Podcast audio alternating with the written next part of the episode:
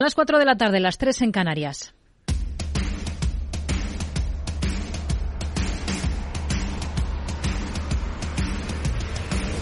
No decida lo que hará el mercado. No se salte las normas de su operativa. No se deje dominar por sus emociones. Mercado Abierto con Rocío Arbiza. Muy buenas tardes. Indefinición en las bolsas pese al regreso a la negociación de Wall Street tras el festivo de la última sesión en Estados Unidos. Vuelve la actividad y de momento en esta primera media hora de negociación en el principal mercado del mundo lo que vemos es tono mixto para los índices mientras se retoma la presentación de resultados de la mano de gigantes como Goldman Sachs o Morgan Stanley. La macro es otro frente y los datos relevantes ya llegaban de madrugada desde China con un PIB de 2022 que se queda con un crecimiento del 3%, muy por debajo del objetivo del gobierno y mucho más lejos de ese 8,1% registrado en 2021. El efecto es muy evidente por las férreas políticas de control del COVID que ahora desde el gigante asiático se están cambiando. Pero es interesante ver que se esquiva la contracción en el último trimestre, que era lo que todo el mundo estaba anticipando.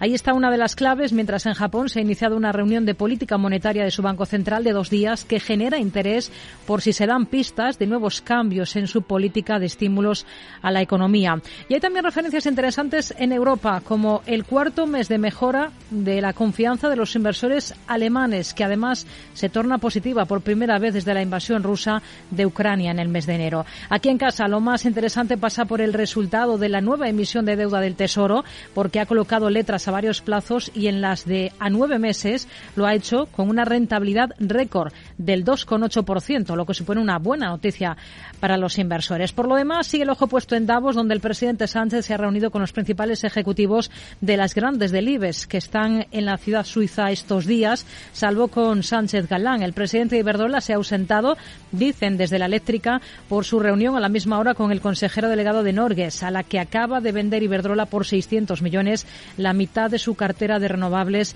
en España. Cede terreno de forma discreta ahora mismo la compañía en bolsa en un día con el IBEX muy plano, apenas con un repunte del 0,11% hasta 8.881 puntos. En ese encuentro con Sánchez han abordado los eh, directivos de las grandes compañías expectativas económicas, mientras la vicepresidenta Calmiño insiste en sacar pecho de la situación económica nacional pese al contexto. Empezamos 2023 eh, contando con una base más sólida gracias a la fuerza y a la resiliencia de la actividad económica, del empleo, de las exportaciones, la buena marcha de los ingresos fiscales registrada en España en 2021 y 2022 y el notable e importante impacto del plan de recuperación, que justamente alcanzará su máximo impacto sobre la economía española en el periodo 2023, es decir, este año, y 2025. Evolución en la que tiene mucho que ver el turismo hoy a las puertas de la Feria Internacional del Sector, a las puertas de Fitur. El vicepresidente ejecutivo de Exceltur ha cifrado en un 61% la aportación de este sector a la recuperación nacional en el último año el 61% del total de crecimiento de la economía española en el año 2022 se habrá debido a esa potente recuperación de la actividad turística. Y nuestras estimaciones apuntan a que el peso del turismo, cuando el INE elabore su cuenta satélite del turismo español, representará el turismo alrededor de un 12,2% sobre el total de la economía en el año 2022. Datos nacionales, mientras desde el Fondo Monetario Internacional su directora gerente confía en que el deterioro de la actividad económica mundial, en este caso, toque fondo este año y que se vuelva a acelerar el crecimiento en 2024. Confía también el gobernador del Banco de Portugal y miembro del Consejo del Banco Central Europeo, Mario Centeno, y lo ha dicho también en Davos. Es probable dice que el crecimiento del cuarto trimestre en Europa sea positivo. A partir de las cuatro y media de la tarde en nuestro espacio FinTech, en el programa hablaremos de la startup especializada en software de servicios financieros online, UNAX. Estará con nosotros su cofundador y codirector ejecutivo Julián Díaz Santos. A las cinco conoceremos qué están sobreponderando ahora en Tresis de cara a los próximos meses de la mano de su consejero delegado José Miguel Mate y media hora después en nuestra sección de fondos esta tarde nos acercaremos a la visión de la gestora Federated Hermes de la mano de su responsable para España, Carlos Capela. En el tramo final del programa, a partir de las seis, tendremos nuestro habitual consultorio de bolsa. Estará con nosotros esta tarde David Galán de Bolsa General. Esto es Mercado Abierto en Capital Radio. Comenzamos.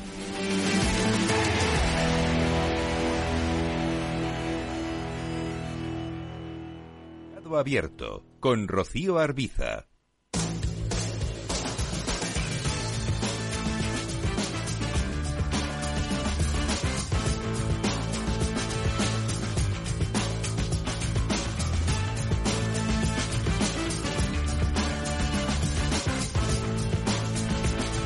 Primera parada en Estados Unidos, vistazo a los índices al otro lado del Atlántico. Tenemos al Dow Jones con moderados recortes del 0,41%, muy plano el S&P 500, apenas con recortes del 0,03%, el Nasdaq 100 en positivo, alzas de medio punto porcentual. Mientras tenemos alguna referencia macro, esta jornada también en Estados Unidos, el Empire State de la Fed de Nueva York, que cae de forma brusca. Javier Luengo, muy buenas tardes. Así es, Rocío, muy buenas tardes, lo que indica una profunda contracción de la actividad. El general cae a 32,9 puntos, un nivel más bajo desde lo peor de la pandemia de la COVID.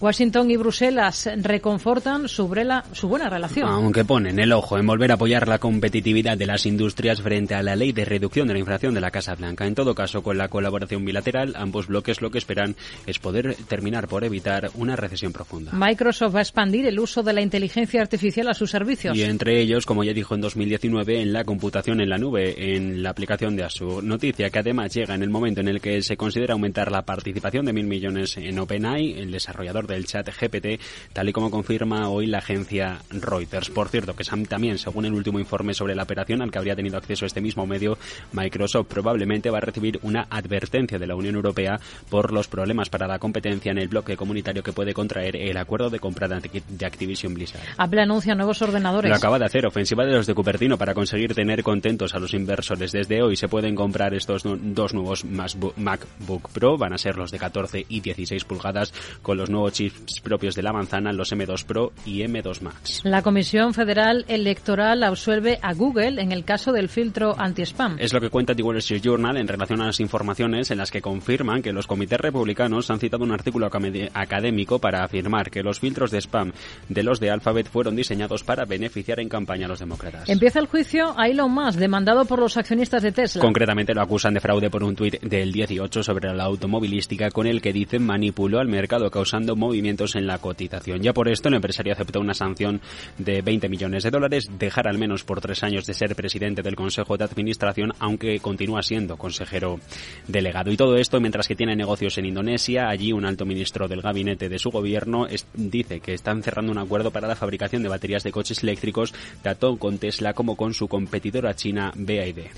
Disney rechaza la oferta de Nelson Pérez para entrar en su junta. Y defiende así al actual consejero delegado de la firma de medios Bob Iger, alegando que la guerra dentro del Consejo no tendría ningún sentido por el plan estratégico y que solo provocaría disrupciones en las hojas de ruta de expansión. Tenemos resultados. Goldman Sachs reduce a la mitad su beneficio. Gana más de 11.200 millones. El banco de inversión recorta ganancias por encima de lo esperado después de un cuarto trimestre en el que ha sufrido pérdidas de su división de consumo y el descenso de la actividad en el sector. Morgan Stanley supera en cambio expectativas. Gana 2.000 1.200 millones. Y se lo toman bien los inversores. Ingresos para la entidad que se quedan cerca de los 13.000 millones, con unas ganancias que para el conjunto del ejercicio se quedan sobre los apenas 11.000 millones. Supera el consenso de mercado y beneficio neto en los 2.200. Citi y Bank of America lideran la financiación en combustibles fósiles. Números de Recline Finance. Así intensifican, dicen, sus relaciones de concesión de crédito a clientes que invierten ese capital en proyectos de petróleo, gas o carbón en un mercado que, dicen, a pesar de la transición energética, sigue creciendo. Estados Unidos recarga su reserva de petróleo. El país tiene su nivel de reservas más bajo desde el 84 después de las ventas masivas de barriles para tratar de bajar los precios de la gasolina como consecuencia de la tensión en el mercado energético provocada por la guerra de Rusia en Ucrania. Dice ahora, lo acaba de decir esta tarde el presidente de Chevron, que así serán trasladados desde la administración de Joe Biden. Travelers anuncian profit warning. Dice la compañía que espera que las ganancias del cuarto trimestre no sean las esperadas por las tormentas del invierno. La compañía de seguros y accidentes espera reportar ingresos netos para el cuarto trimestre de 3 dólares con 40 34 centavos y pérdidas de casi 460 millones. Está recortando la compañía un 4,5% a esta hora. Whirlpool se va a deshacer de sus operaciones en la mayor parte de Europa y Oriente Medio. Y junto a Arcelic en Turquía va a crear una joint venture para poder seguir operando en el país euroasiático y el resto del continente. De esta manera, el fabricante estadounidense de piscinas ha decidido desinvertir su principal negocio de electrodomésticos. Y Ryan Cohen incrementa su participación en Alibaba. Exclusiva de The Wall Street Journal, movimiento con el que Cohen contactó por primera vez a la junta directiva del gigante chino del comercio electrónico en agosto para decir que veía las acciones de la firma infravaloradas por el mercado. Mientras China se convierte en accionista de oro en más tecnológicas. Concretamente, Rocío añade a su lista Alibaba y Tencent. Este tipo de participaciones, es decir, que permite nombrar directivos, influir en decisiones a pesar de ser minoritarias dentro del Consejo. De esta manera, ¿qué sucede? Que Pekín se asegura seguir teniendo poder sobre algunas de las decisiones de los jugadores más importantes de su mercado. Hoy tenemos, por cierto, algunas compañías chinas que cotizan en Estados Unidos, liderando las caídas del Nasdaq, Baidu, JD.com, Pindodo, por ejemplo, con descensos de más del 6, del 4 y del 3% respectivamente. Tesla hoy rebota con fuerza, más de un 6%. Nvidia también con buen comportamiento, alza superiores al 3,5%. En el S&P 500 es llamativo el repunte, el repunte que está experimentando CarMax de más del 7% o la caída que están que estamos observando en valores protagonistas como la mencionada Travelers por ese aviso de menores beneficios o Goldman Sachs que después de sus resultados está recortando más de un 4%. Vamos a analizar lo que está ocurriendo, lo vamos a hacer con Rafael Damborenea, profesor de finanzas en Eude Business School. Rafael, muy buenas tardes. Muy buenas tardes, Rocío. Bueno, tenemos también visto en la sesión en Estados Unidos, eh, en el inicio de semana para el mercado americano tras el festivo de la última sesión, y tenemos también alguna referencia macro, lo hemos contado, ese índice Empire State de Nueva York. ¿Qué relevancia hay que darle a un dato de este tipo? Sí, como habéis comentado, dato peor de lo esperado. El nivel de relevancia sería medio, simplemente mide la salud económica del sector manufacturero en un estudio de unos 200 fabricantes en el estado de Nueva York, así que no es tan importante eh, como el ISM y en un momento en el que más de dos tercios de la economía de los países desarrollados está ligada al sector servicios, todavía menos. No obstante, estamos en un entorno en el que todo lo que sea malo en términos macro eh, calma, ¿no? entre comillas, a los mercados ante esa expectativa de que la Fed eh, levante el pie cuanto antes del acelerador. Bank of America realiza periódicamente encuestas entre los gestores de fondos. No sé qué le parecen los datos de la última. Su asignación a acciones estadounidenses, las de los gestores, se ha derrumbado en enero. Hasta un 39% de esos gestores aseguran tener una posición infraponderada.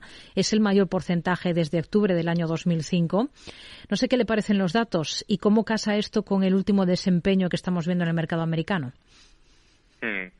Bueno, yo creo que todos los indicadores de sentimiento hay que analizarlos dentro del contexto macro. Aquí no hay que caer en el error de pensar que porque haya una infraponderación en la parte de renta variable, esto signifique que, eh, no sé, de forma automática el mercado va a hacer suelo y empezar a subir en vertical simplemente por la teoría de la opinión contraria. Es verdad que nos habíamos acostumbrado a eso durante la última década. Había un banco central inyectando liquidez al sistema y cada vez que teníamos una corrección más o menos seria, nos podíamos apoyar en ese tipo eh, de indicadores o encuestas eh, que marcan pesimismo extremo para tratar de buscar suelos de corto plazo porque siempre teníamos el manto protector eh, de la Reserva Federal, pero ahora, bueno, no es el caso. También hay lecturas más o menos positivas en la encuesta que señalas de Banco of America. Por ejemplo, el 50% sigue pensando que la economía global entrará en recesión este año. Sé que eso no es muy positivo, pero es que hace nada lo sostenía el 70%. Así que vemos que el sentimiento eh, ha mejorado ligeramente entre los gestores. Dicho esto, creo que seguiremos en tierra de nadie durante unos meses más y que probablemente veamos primero eh, movimientos interesantes en determinados segmentos de renta fija antes que en renta variable. ¿Cuáles han sido, a su juicio, las claves en los resultados que han presentado hoy dos grandes, dos gigantes como son Goldman Sachs y Morgan Stanley? Al menos en bolsa estamos viendo cara y cruz. Morgan Stanley con subidas de más del 6% hasta ahora, Goldman Sachs con caídas por encima del 4%. Sí, muy bien Morgan Stanley, por encima de las estimaciones, tanto en ingresos como en beneficio por acción. Y en el caso de Goldman Sachs, que me detengo un poco más, pues bueno, no han sido para tirar cohetes. Los beneficios trimestrales se han desplomado un 66% respecto al año anterior, hasta los 3,32 dólares por acción.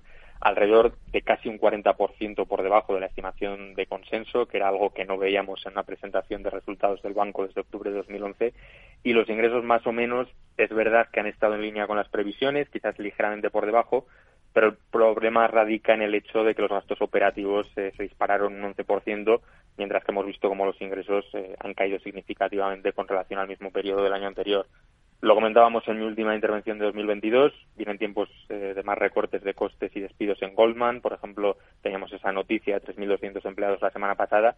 Y yo creo que es esa expectativa de una mayor eficiencia en el futuro lo que está sosteniendo a la cotizada ahora mismo cerca de sus máximos y, por ejemplo, sus rivales históricos, eh, JP Morgan y Citigroup, también han registrado caídas en los ingresos de banca de inversión eh, de casi el 60%, que es la división que vemos que más está sufriendo en todos estos gigantes, aunque es verdad que, por ejemplo, eh, JP Morgan y algunos otros bancos pues han superado las expectativas de beneficios gracias a ese aumento de los ingresos netos por intereses. Así que, bueno, algún beneficiado no tenía que haber de la política monetaria restrictiva de la Reserva Federal. ¿Qué espera de los resultados de United Airlines al cierre de la sesión en Estados Unidos? ¿Confía, por cierto, en el sector de las aerolíneas a medio plazo? Pues la estimación es de un beneficio por acción de 2,11 dólares, que de confirmarse implicaría una mejora de más del 200% con relación al mismo periodo del ejercicio anterior, aunque hay que recordar eh, que estaba en pérdidas pero la verdad es que es un sector que no miraría mucho. Mm, siempre digo que es de los que menos me gustan, junto con las petroleras, por muy bien que lo hayan hecho estas últimas en 2022, porque al final ambas dependen de variables que no pueden controlar, como es la cotización de una materia prima, así que su poder de fijación de precios es limitado. Desde el punto de vista inversor, si nos vamos a algún vehículo tipo ETF que nos haya dado acceso a una cesta de aerolíneas, pues tenemos pérdidas que han rondado casi el 30% en los últimos cinco años, durante los cuales el Standard Poor's 500 ha subido prácticamente un 80%, con un crash en 2018, un crash en 2020, un crash en 2022. Y bueno, es verdad que los viajes de ocio pueden mantener esa tendencia al alza, pero el segmento de viajes de negocios, que era el más rentable para las aerolíneas, ha perdido mucho fuelle con la pandemia y el auge del teletrabajo. En resumen, la estructura de costes del sector, falta de poder de fijación de precios para compensar el aumento de los costes del combustible y esa dificultad de crear ventajas competitivas hace que no me merezca la pena mirar esta industria, aunque soy consciente de que el inversor español eh, se pasa el día ¿no? mirando la cotización eh, de IAG desde marzo de 2020 y otras aerolíneas. Hmm. Eh, estamos pendientes también de Alibaba, es noticia, sabemos, he publicado que Ryan Cohen, famoso por sus inversiones en títulos conocidos como memes, ha tomado una participación en la compañía y estaría presionando a la empresa para que recompre más títulos. ¿Cómo lo ve? me parece bien el activismo accionarial. Es verdad que todavía no tiene un peso relevante en la compañía, pero desde esa primera propuesta que hizo en verano del año pasado, hemos visto cómo Alibaba anunciaba a finales de 2022 ese programa de recompras de acciones y que incluso lo iba a extender hasta 2025. Eso sí, mm, las recompras están bien eh, siempre y cuando haya un sentido económico. Recomprar por recomprar, con independencia del precio al que cotice la acción, no tiene por qué ser necesariamente bueno para el accionista, porque quizás eh, se podría haber hecho algo más útil con esa parte de los beneficios que recomprar acciones sobrevaloradas. En el caso de Alibaba hemos visto la cotización caer más de un 80% desde máximos, así que es normal que haya aumentado eh, su presión en cuanto a la recompra de acciones o esa petición de recompra de acciones y además él es tremendamente optimista, vaticina crecimientos del flujo de caja libre de casi el 20% durante el próximo lustro, así que bueno, puede tener sentido esa petición. Pues nos quedamos con, con el análisis de todos estos protagonistas del día en el principal mercado del mundo, en el estadounidense. Rafael Damborenea, profesor de finanzas en de Business School. Gracias, muy buenas tardes. Muchas gracias a ti, Rocío, y muy buenas tardes. Son algunos de los protagonistas de la sesión, un día en el que estamos viendo también algunos otros movimientos importantes, por ejemplo, Emerson Electric con recortes de más del 5% en el S&P 500, o también tenemos a Tesla en el lado opuesto, con alzas hoy superiores a los 6 puntos porcentuales.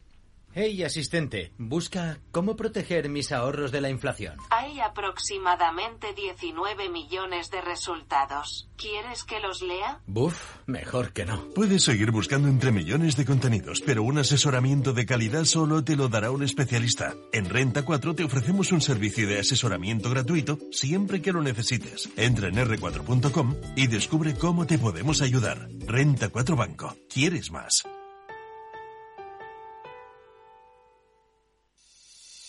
¿Te atreves a coger las riendas de tus inversiones? Caser Asesores Financieros te ofrece la oportunidad de unirte a un grupo de profesionales independientes Tendrás a tu alcance todas las herramientas necesarias para disfrutar de un asesoramiento diferencial, con el respaldo de una de las aseguradoras líderes en el mercado. Caser Asesores Financieros. Seguros de tu inversión. Contacta con nosotros en info arroba caserasesoresfinancieros.es o en el 91 762 3442. Tardes de Radio y Economía. Mercado Abierto.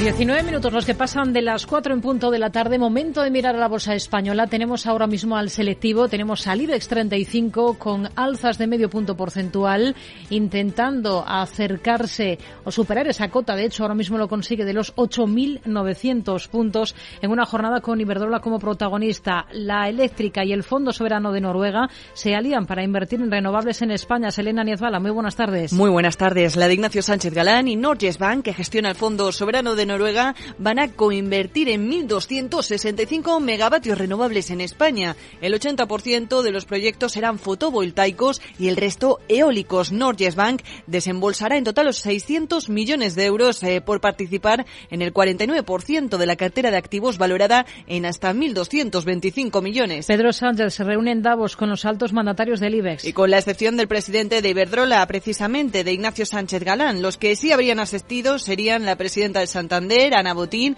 el de BBVA, Telefónica o Repsol. En la convocatoria se habrían analizado, entre otros asuntos, la repercusión negativa para la Unión Europea de la Ley de Reducción de la Inflación de Estados Unidos, una norma que prevé inversiones millonarias en energía verde. ACS va a repartir un dividendo flexible el próximo 7 de febrero. Así es, los accionistas podrán elegir entre recibir una nueva acción de la compañía por cada 58 actuales o percibir el pago de 48 céntimos por acción en efectivo. Maffer incrementa sus ingresos por primas, casi un 11% en el último año. Es decir, hasta los 24.540 millones de euros. La aseguradora también ha compartido un avance de sus resultados que publicará el 9 de febrero, donde destaca un incremento de las primas de seguros emitidas de un 12%, con el mayor aumento en la región de Brasil. Inditex denuncia a una marca estadounidense por apropiarse modelos de Zara. Se trata de la firma estadounidense Tilico, que estaría vendiendo su ropa como propia a unos precios exorbitados, hasta casi siete veces más caros según publica The Fashion Law.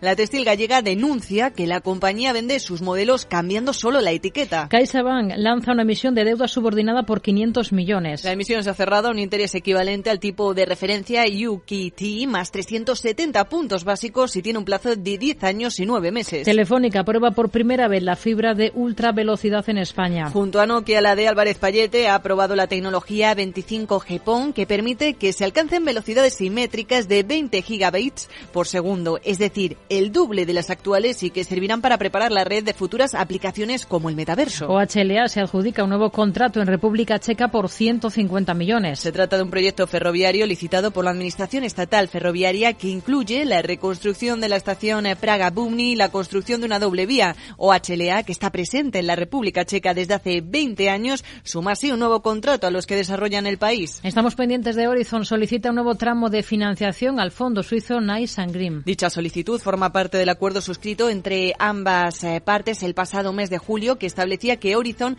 podría emitir obligaciones convertibles en nuevas acciones por un importe total de 20 millones para reforzar así su balance. La compañía ha solicitado a una, ahora uno de los tramos por valor de 4 millones de euros, por lo que en los próximos días otorgará la emisión de obligaciones eh, convertibles que serán suscritas y desembolsadas por Nice and Green. Y Urbas registra en el MARF un programa de emisión de bonos por 200 millones. Y con el objetivo de acelerar su crecimiento inorgánico con la integración de compañías y alcanzar hasta mil millones de facturación en 2025. El destino de los fondos se utilizará principalmente para realizar nuevas inversiones y la financiación de proyectos. Nos detenemos en el análisis de lo que está ocurriendo hasta ahora en la bolsa española con Ignacio Cantos, director de inversiones de Atelecapital. Ignacio, ¿qué tal? Muy buenas tardes.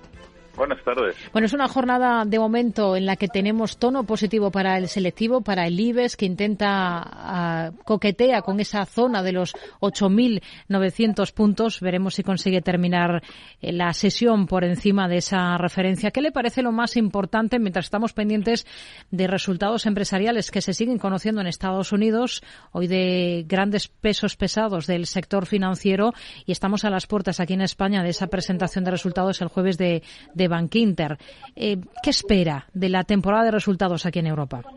Bueno, es una temporada complicada para batir porque veníamos de un tercer, de un cuarto trimestre eh, muy positivo el año pasado y, y, este año, pues como además una cierta ralentización, pues será difícil que los resultados. Esperamos unos resultados relativamente planos, aunque habría que mirar un poco, habría que irse deteniendo sector a sector, ¿no? Para ver eh, un poco las expectativas. Pero en general en Europa eh, algo planos. Eh, a lo mejor crecimiento de ventas, como hoy, por ejemplo, hemos visto en alguna compañía como Offer, pero eh, en resultado más bien, más bien plano, porque aquellos que lo tienen bien, pues a lo mejor han tenido que provisiones, etcétera. Entonces, bueno, veremos. Aunque justo la banca, que es la que empieza, pues debería, debería estar más o menos animada. Veremos el, el efecto de tipos positivos en, en, la parte alta de las cuentas de resultados, ¿no? Solapados por parte de las posibles provisiones más altas. Oye, es Iberdrola la que acapara prácticamente todos los focos aquí en el mercado español. ¿Qué supone para la eléctrica esa venta Norges Bank de la mitad de su macrocartera de renovables por 600 millones. Es un portfolio de activos que, está localizado aquí en España y que es un 80% fotovoltaico y un 20% eólico. Bueno, pues yo creo que es, es una buena noticia, genera una caja eh, importante y Verdrola, lógicamente, seguirá, eh, tendrá nuevos proyectos y seguirá implantando las tecnologías renovables en España y esto le da financiación para seguirlo para seguirlo haciendo en España y fuera de, España, con lo cual yo creo que es una buena noticia. Busca un socio financiero muy potente como es Norges Bank y, y eso también creo que es que es positivo, es una buena alianza para que le permita seguir creciendo a futuro y con una y con un ingreso también por gestión de estos parques que seguirá gestionando la propia Iberdrola. ¿Es un valor que tendrían ahora mismo en cartera Iberdrola? Bueno, es verdad que el año 2021 ha sido difícil con los precios de la energía arriba, abajo, etcétera. Eh, probablemente hay que mirarlo, aunque solo sea porque por, por la rentabilidad por se puede se puede se puede tener en cartera y, y puede estar uno bastante tranquilo. Tenemos también protagonismo para Mafre. ¿Qué le parecen esos datos de ingresos por primas del último ejercicio que ha anunciado la compañía? Aumentan un 11%. Bueno, pues yo creo que son unos buenos datos, por encima seguramente lo esperado. Es verdad que eh, España está bastante plano, que sigue siendo su mercado principal, y las buenas noticias vienen de, de, Latinoamérica, de Brasil, que había tenido un parón importante eh, en años anteriores con, con la pandemia, ¿no? Con lo cual, eh, yo creo que son es una buena noticia. Eh, y, y, bueno, yo creo que es una compañía donde, donde le ha costado y también tipos algo más altos a las aseguradoras. También para sus resultados técnicos les viene algo mejor, sabiendo que seguramente veremos provisiones importantes de muchas de estas compañías por las caídas de, de las eh, valoraciones de, activos de deuda en el año 2022. Hmm. En este arranque de ejercicio 2023, las acciones de Unicaja se están afianzando prácticamente entre las mayores subidas del IBEX.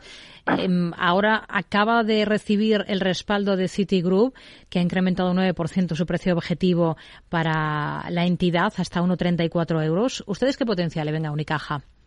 Bueno, como bien dices, se había quedado claramente atrás. Además, bueno, pues los eh, bueno, los, las noticias que hubo después de, de, de, su integración del año pasado, pues no habían sido del todo positivas, pero la entrada en algunos índices como el IBEX y, y, y, un viento de cola bastante más fuerte en, en, España, pues la ha impulsado, como suele pasar en estos eh, eh, casos que, bueno, pues que la gente está claramente corta del valor, pues suele llevar a un impulso grande que hace que, bueno, pues que ya sea algo menos atractiva.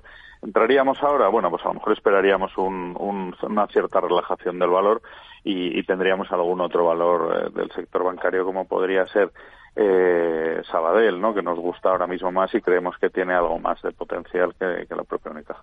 Robi ha estado durante buena parte de la jornada entre las más animadas del IBEX y sigue en positivo, está subiendo en torno al 0,90%. ¿Qué es lo que más le convence y también lo que menos de la compañía ahora, de la firma de laboratorios?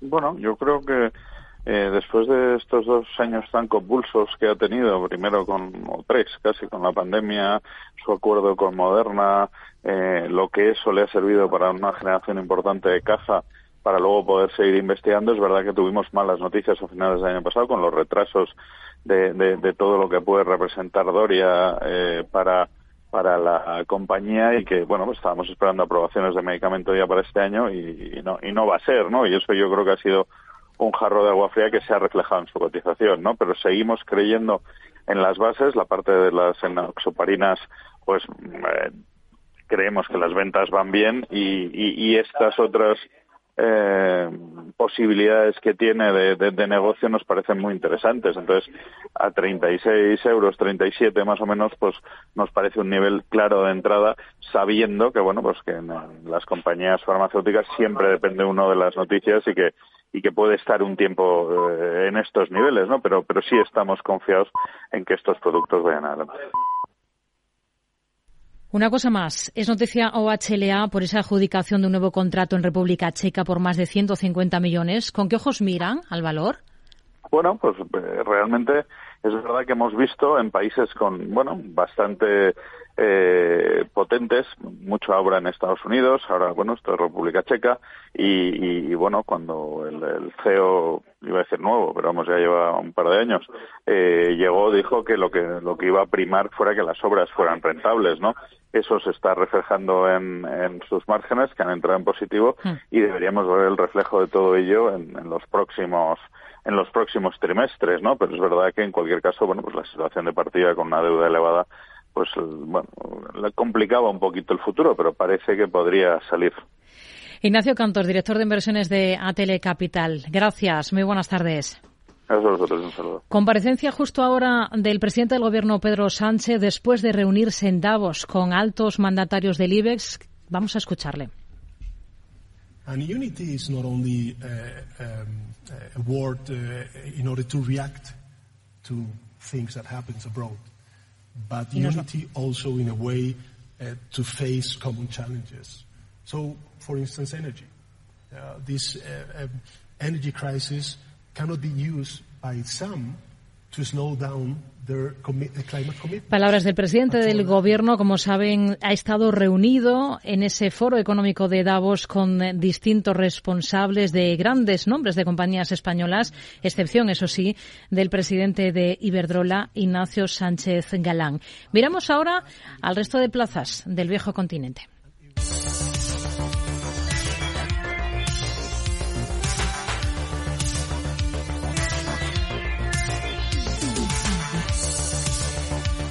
Una jornada en la que tenemos tono positivo, por ejemplo, para el DAX alemán. Según las pantallas de CMC Markets, el CFD del DAX está con repuntes del entorno del 0,4%. Encontramos a la bolsa francesa, al selectivo K40, también en positivo, alzas del 0,60% a esta hora de la tarde. Londres con avances más discretos del 0,20%, prácticamente lo mismo que avanza la bolsa italiana, mientras que el Eurostox 50 se mueve también en línea con repuntes del entorno del 0,6%. Comprobamos cuáles son los protagonistas del día en Europa. Selena Niezbala. Pues jornada con varios nombres propios en las que las mayores caídas en el caso de la Bolsa de Londres son protagonizadas hoy por el minorista Ocado tras decepcionar con sus cifras relativas a la previa de la temporada navideña. A pesar de que las ventas se mantienen estables, incluso experimentan un ligero repunte del 0,3% en el último trimestre de 2022. El valor medio de la cesta de la compra, sin embargo, cayó un un 1,3%. Más pronunciadas son todavía en este caso las caídas de THG tras lanzar un profit warning sobre sus cifras relativas al último ejercicio. Los ingresos, señalan, se han situado muy por debajo del objetivo, algo que atribuyen a la interrupción de la entrega de mensajería durante el mes de diciembre a causa de las huelgas en Reino Unido. Es la cuarta vez que recorta el pronóstico de sus ganancias en un año, al tiempo que ha anunciado la eliminación de hasta 2.000 puestos de trabajo y que planea revisar las categorías eh, con pérdidas. Con subidas encontramos, en cambio, al fabricante británico de bebidas alcohólicas Diageo, que ha anunciado este martes un acuerdo para comprar la firma filipina de ron Don Ron Papa, mientras que la petrolera Río Tinto ha informado de un aumento de su producción general en el último trimestre de 2022. En la bolsa francesa es protagonista hoy Renault. Sus ventas caen un 9,4% en 2022 a causa de las dificultades de fabricación por la escasez de semiconductores. Las eh, mayores dificultades de producción se encontraron en Europa y por cierto que hoy medios eh, nipones han informado de nuevos avances en las conversaciones entre Nissan y la francesa para renovar su alianza. Previsiblemente, Renault reducirá su participación en la japonesa hasta el 15% para equiparar así la presencia de ambas eh, compañías y también ha informado de sus indicadores para el cuarto trimestre de 2022 Total Energy. A pesar del entorno de caída de commodities, la compañía apunta a un mejor comportamiento del cash flow tanto de gas eh, como de gas natural licuado. Además, cuantifica el impuesto de solidaridad europeo para el sector en 1.100 millones de dólares. Y por su parte, tenemos noticias también del fabricante de aerogeneradores alemán Nordex, que informa de una caída en la entrada de pedidos de turbinas durante todo 2022 de hasta el 20%. En la bolsa alemana, protagonismo hoy también con pérdidas para Hugo Boss, a pesar de que la firma de lujo ha anunciado un cierre excepcionalmente sólido para 2022 que le ha permitido superar las previsiones del consenso. Su facturación aumenta un 19% en términos interanuales y supera los mil millones de euros en el cuarto trimestre. Vamos a detenernos en algunos de estos protagonistas con Araceli de Frutos, asesora del Fondo Alaja Inversiones. Araceli, ¿qué tal? Muy buenas tardes. ¿Qué tal, Rocío? Buenas tardes. Vamos a comenzar mirando a Renault. ¿Qué le parecen sus datos de ventas? Bajan ese 9,4% que comentamos en el último ejercicio, mientras eh, se está hablando de que ultima conversaciones para reestructurar su alianza con Nissan. Bueno, eh, las cifras de, ventas están un poco en consonancia con las eh, cifras que se venían esperando y, bueno, las eh, cifras que se, se prevén que, bajen, ¿no? los volúmenes de, venta para este cuarto trimestre. no obstante, bueno, pues sí que es uno de los menos afectados, ¿no? Renault por esas bajadas de, de ventas.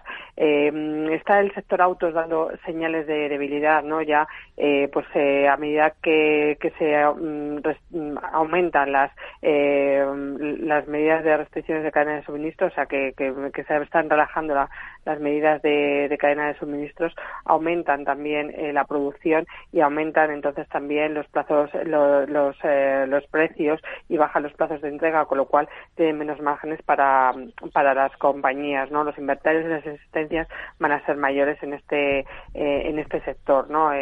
por lo tanto, hay señales de, debilidad en el sector de, autos. Mm. Eh, en este sentido, pues eh, mm, bueno, estaríamos a lo mejor más posicionados en los que tienen más poder de fijación de precios, como son eh, del lado de lujo, no, como es BMW o Mercedes.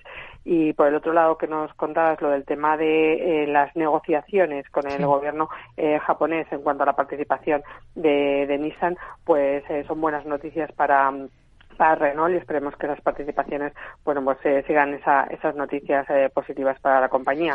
Pero vamos estamos cautos en, este en este sector la verdad. Qué visión tiene para Danone que es noticia hoy por su plan para reducir de aquí a 2030 un 30% las emisiones de metano generadas por la producción de leche que utiliza la compañía Bueno, es una noticia eh, positiva en el sentido de, bueno, pues en esa, ese SG, ¿no? Que, que tantas eh, que tanto venimos hablando y que siempre está eh, sobre la mesa. No obstante, eh, respecto a, Danone, concretamente hay mucha incertidumbre sobre la posición que tiene en cuestión de leche infantil que mantiene en China, ¿no? también su posición que, que mantiene en, Rusia y también el impacto de tipo de cambio que tiene sobre sobre el valor. el sector en general ha sido un sector considerado, pues, bueno, de sector refugio frente a estas incertidumbres en el 2022. Eh, no obstante, si esta mm. inflación que vemos que se está eh, corrigiendo, ¿no? los repuntes de inflación están eh, siendo cada vez menores, pues puede revertir ese atractivo que tienen estos sectores conservadores o defensivos. y no obstante, también, a pesar de que Danone, bueno, pues cotiza respecto con sus comparables con descuento, al no haber catalizadores y al tener esa incertidumbre respecto a la leche infantil en, China, pues estaríamos eh, fuera del valor. Una cosa más, Talando, hoy recorta, pero ha tenido un muy buen comienzo de ejercicio. ¿Sería un valor en el que ustedes se fijarían para invertir? Sí que es verdad que ha tenido muy buen eh, comienzo de ejercicio, un poco en consonancia también con, bueno, pues eh, esa tendencia, ¿no? De, de, compras por internet que se ha venido manejando durante la pandemia y que todavía tenía estos, eh, bueno, resquicios durante el, 2022, ¿no?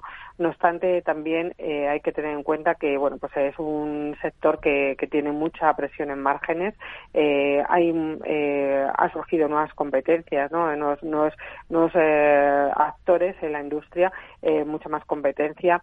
Es un, es un valor también muy volátil eh, y eh, nos enfrentamos también a incertidumbre macro ¿no? para, este, para este año. con lo cual, bueno, después del buen comportamiento no creo que, que sean momento a lo mejor para, para entrar en el valor y bueno, pues dentro del sector tenemos valores más consistentes y que han demostrado su resistencia como puede ser Inditex. ¿no? Araceli de Frutos, asesora del Fondo Alaja Inversiones. Gracias. Muy buenas tardes. Muchísimas gracias a vosotros. ¿Qué es ir más allá?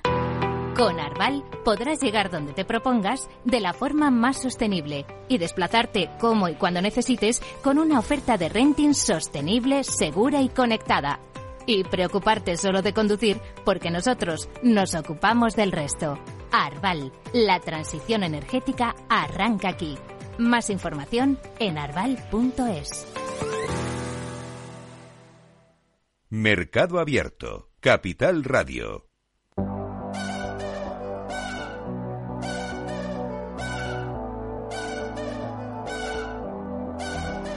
Miramos ahora al mundo fintech en este espacio en Mercado Abierto. Vamos a abrir nuestra sección First Movers y lo hacemos como cada semana de la mano de Inés Muñoz Vidal, experta en fintech y responsable de ventas de Mambú.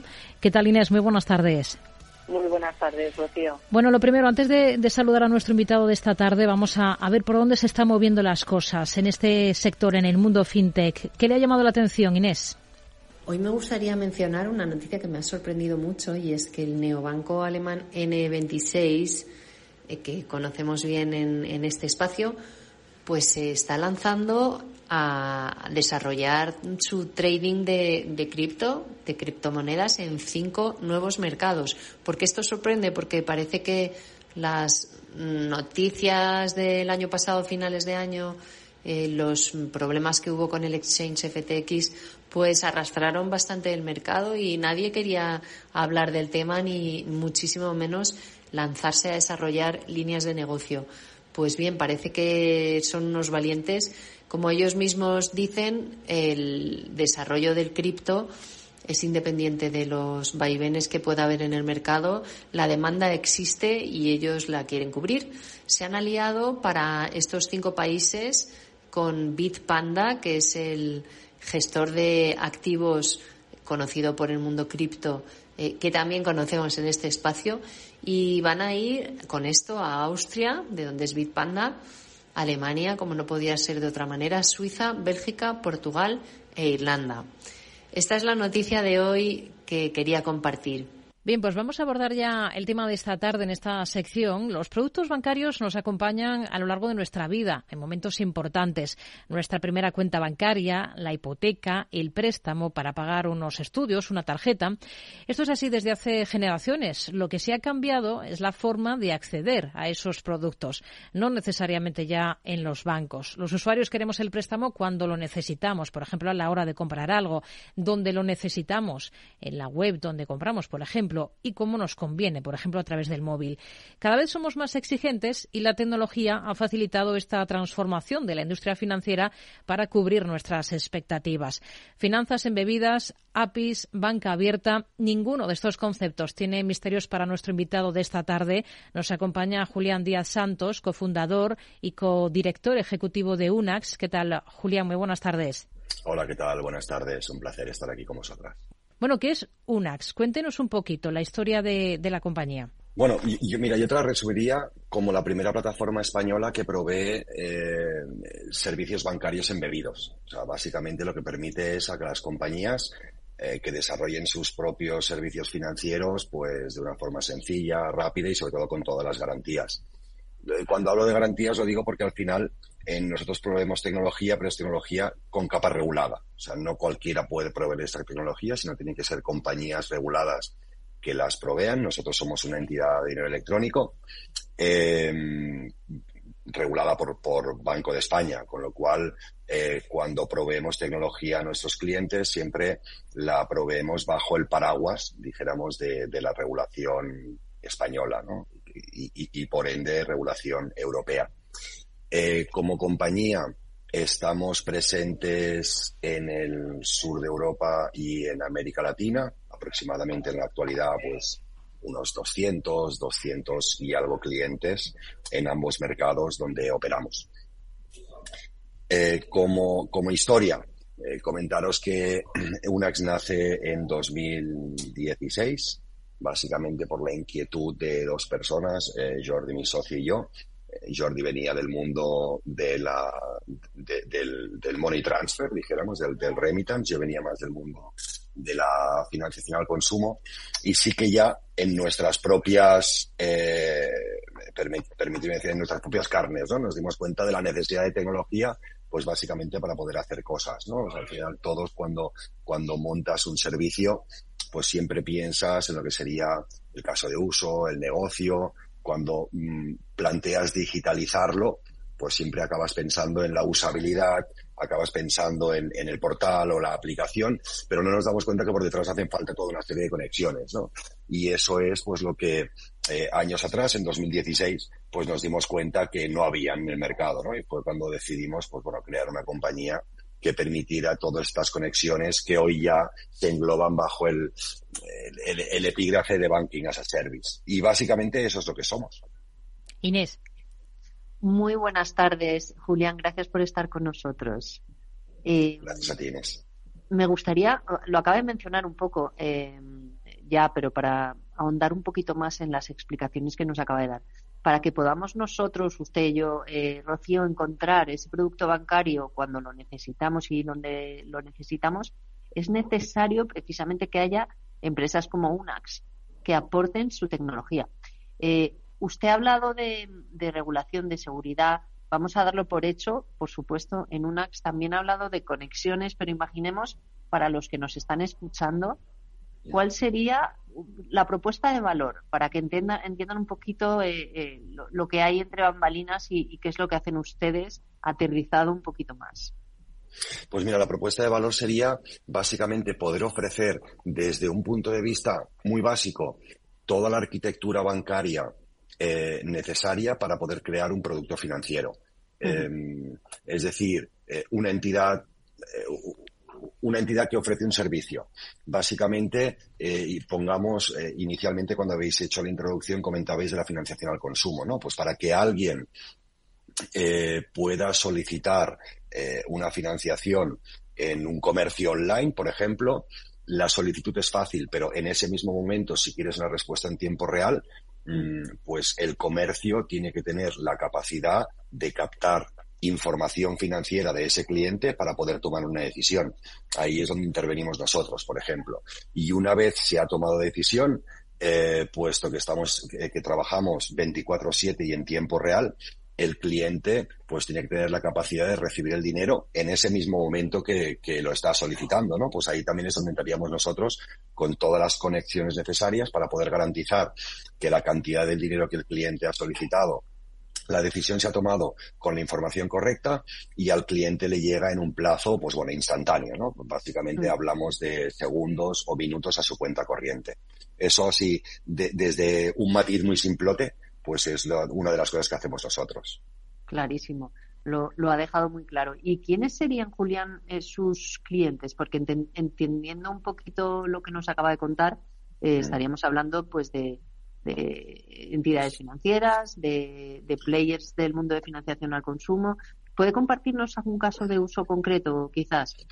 Mira, yo te diría que por excelencia el, principal caso de uso que tenemos nosotros, eh, por, por, madurez del mercado, eh, es las financieras al consumo, ¿no? Porque las financieras al consumo específicamente, eh, tiempo atrás tenían una problemática de tener la suficiente información para poder tomar decisiones, ¿no? Y ahí es cuando entramos con, con, todos los sistemas de PSD2, de captación de información financiera para toma de decisión. Y ya seguidamente, pues si tú, si tú puedes tomar la decisión en tiempo real, pues obviamente la gracia es poder enviar el tiempo real el dinero al cliente, ¿vale? Eso fue como básicamente con el caso de uso en que Unax nació. Eh, tenemos otros casos de uso eh, que también tienen, eh, bueno, pues un, peso relevante en nuestro portfolio, como podría ser el propio sector cripto, ¿no? O sea, al final el sector cripto mm, siempre acabamos trabajando con dos tipologías de moneda, la moneda fiat, que es la, moneda real de alguna manera, y la moneda digital, que sería el cripto, ¿no? Para poder, sabéis que desde hace un tiempo, eh, todas las compañías que operan servicios cripto tienen que estar registradas en la Comisión Nacional del Mercado de Valores mm. eh, y en breve, con la nueva ley MICA, pues tendrán que tener eh, ciertos aspectos eh, regulados que de alguna manera lo que acaben dando es una seguridad jurídica y de confort mm. tanto a las personas como, como a los organismos que la regulan. ¿no? Y ahí es donde aparecemos nosotros garantizando que los procesos de entrada de los clientes, tanto su onboarding, la validación, el origen de las cuentas, tanto cuando el dinero entra, porque al final siempre, por mucho que hablemos del mundo cripto, siempre se inicia con una moneda corriente. O sea, tú acabas entrando con unos euros para comprar, pues no sé, un Bitcoin o cualquier tipo de moneda y pasado un tiempo, pues es posible que la vendas y tengas unos beneficios o unas pérdidas, ¿no? Pues todas esas entradas y estas salidas mm, que de alguna manera eh, transitan por, por, lo que sería un, un, marco regulado es lo que operamos nosotros para dar garantía a nuestros clientes de que todos los procesos de comunicación a Banco de España en cuanto a entradas, tipología de clientes y demás, pues se hacen de una forma correcta. Eso sería quizá uno de los últimos casos de uso eh, que tenemos. Otros casos de uso podrían ser, pues, muchos portales o portales inmobiliarios o compañías que se encargan de forma online de, de, alquilar viviendas, ¿no? Pues básicamente para poder validar inquilino, sabéis que muchas veces, especialmente los seguros de protección de alquileres y demás, al inquilino le interesa la vivienda, al propietario de la vivienda le interesa alquilarla, pero tiene, quiere tener una garantía, con lo cual solicita un seguro de protección de pagos de alquiler y es cuando interviene el seguro que empieza a pedirle al inquilino toda una serie de información que en muchas ocasiones pues tiene que escanear, tiene que buscar, tiene que solicitar, ¿no? Pues aquí proveemos nosotros la tecnología para que toda esa información se pueda tener en tiempo real y la decisión de aprobación del seguro y por ende el alquiler de la vivienda se puede realizar en tiempo real. Eso podría ser otro de los casos de uso que también estamos trabajando.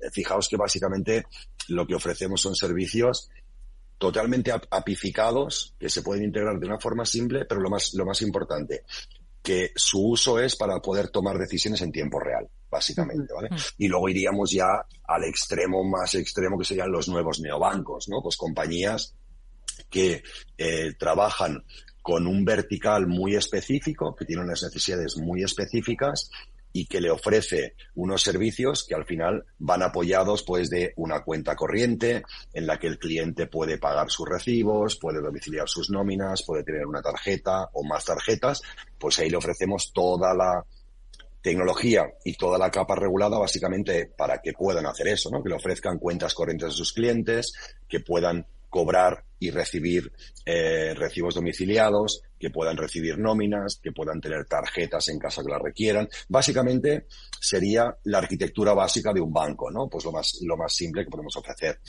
Y estos serían las principales, los principales casos de uso que hoy por hoy estamos trabajando en UNAS. Hmm. Eh, proveen de todas estas herramientas, nos ha citado con todos estos ejemplos que nos ha dado, eh, pagos, cobros, lecturas bancarias, validaciones de, documentos, eh, etcétera. No sé si hay algo, una parte concreta de, de, negocio, de todos estos verticales que nos ha puesto como ejemplo, en la que estén creciendo más, o cuál es la que aporta más al final a la cuenta de resultados de la compañía. A ver, eh, nosotros básicamente tratamos dato y movemos dinero, ¿no? Con lo cual esas son nuestras dos principales líneas de negocio, dijéramos lo que sería la captación de datos para toma de decisión y el movimiento de dinero. Eh, uno de los temas relevantes es pues el, movimiento de dinero de forma instantánea, ¿no? Lo que son los pagos instantáneos. Aquí estamos creciendo de una forma muy importante. De hecho, España es el, primer país europeo en cuanto a volumen y aceptación de lo que serían los pagos instantáneos. Y donde sí que estamos viendo eh, unos volúmenes de crecimiento muy importantes es en el, en el dato en sí.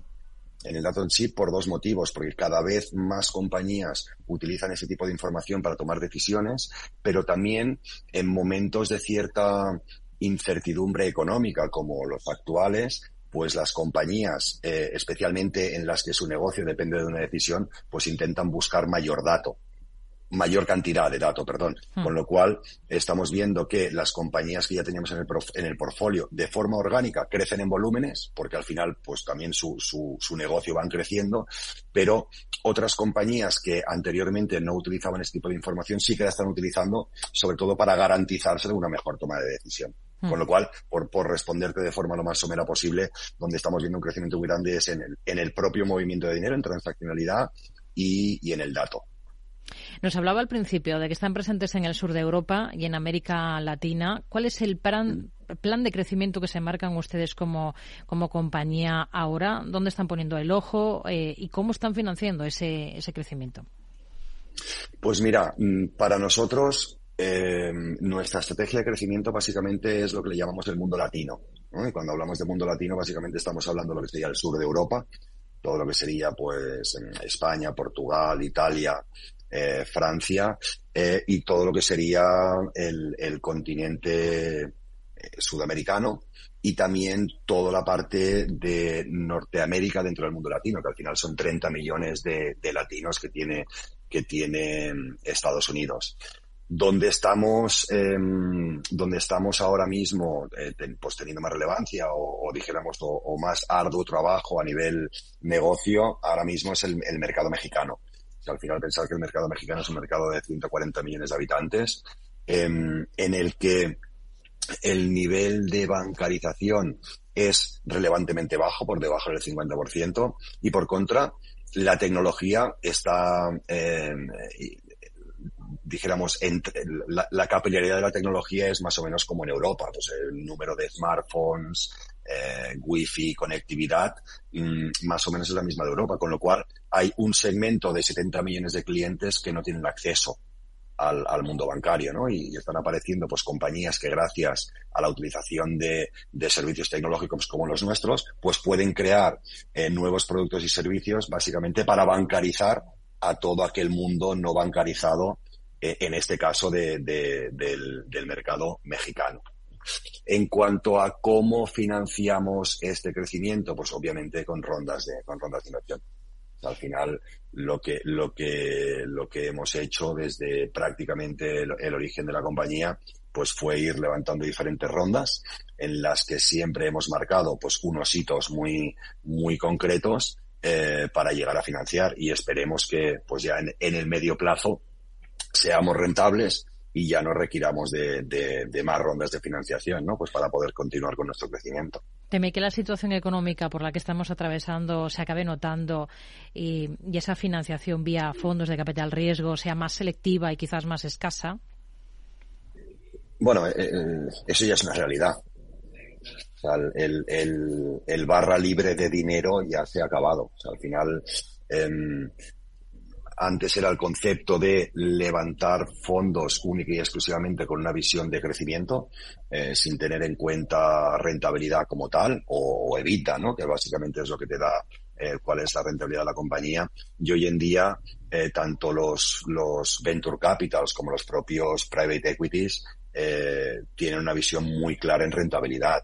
Es decir, yo te pongo dinero, pero quiero tener muy claro ya no solo en que te lo gastas, que siempre te, que siempre te lo han pedido, bueno, más bien te lo gastas en que lo inviertes, pero sobre todo cuando piensas eh, que la compañía podrá ser rentable, cosa que tiempo atrás pues prácticamente ni lo preguntaban, ¿no? O sea, el, único KPI que buscaban era crecimiento, crecimiento, crecimiento y la rentabilidad, y la rentabilidad ya vendría. Y hoy por hoy lo tienen mucho más, lo tienen mucho más en, en, en mente. Pues nos quedamos con esta fotografía que nos dibuja de cómo está la situación en este, en este contexto de, adversidad económica. Julián Díaz Santos, cofundador y codirector ejecutivo de UNAX, gracias por atender la llamada de Mercado Abierto en Capital Radio. Muy buenas tardes.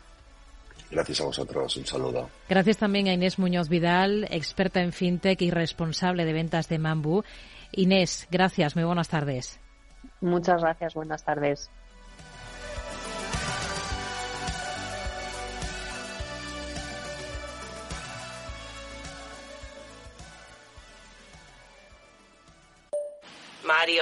Que eso de que no te da tiempo a pillar el tren. No te preocupes, que lo he mirado y hay un tren cada hora. Así que nada, salsero, duchita fría, cafetito para la resaca y ya te estás viniendo que está tu ahijado y toda su clase esperándote. Niños, saluda al Tito. ¡Tito! En Renfe tenemos la mayor frecuencia de trenes de este país. Nadie te da más. No todos los trenes son como Renfe. Renfe, tu tren. ¡Vaya acción! ¿La has visto? ¿Qué acción? Una acción gratis. Ahora consigue una acción gratis por hacerte cliente de XTB y descubre cómo se siente un inversor en bolsa. Descarga la app de inversión de XTB, hazte cliente, haz tu primer depósito de cualquier importe y disfruta de tu acción gratis para empezar a invertir. Invertir implica riesgos. Términos y condiciones de la promoción en xtb.com. Si quieres conocer mejor las empresas con las que trabajas, empieza por Informa. Compruébalo con tres informes gratis, el nuestro para que nos conozcas más y los dos que tú elijas para tu negocio. Solicítalos ya en Informa.es. Informa, líder en información empresarial.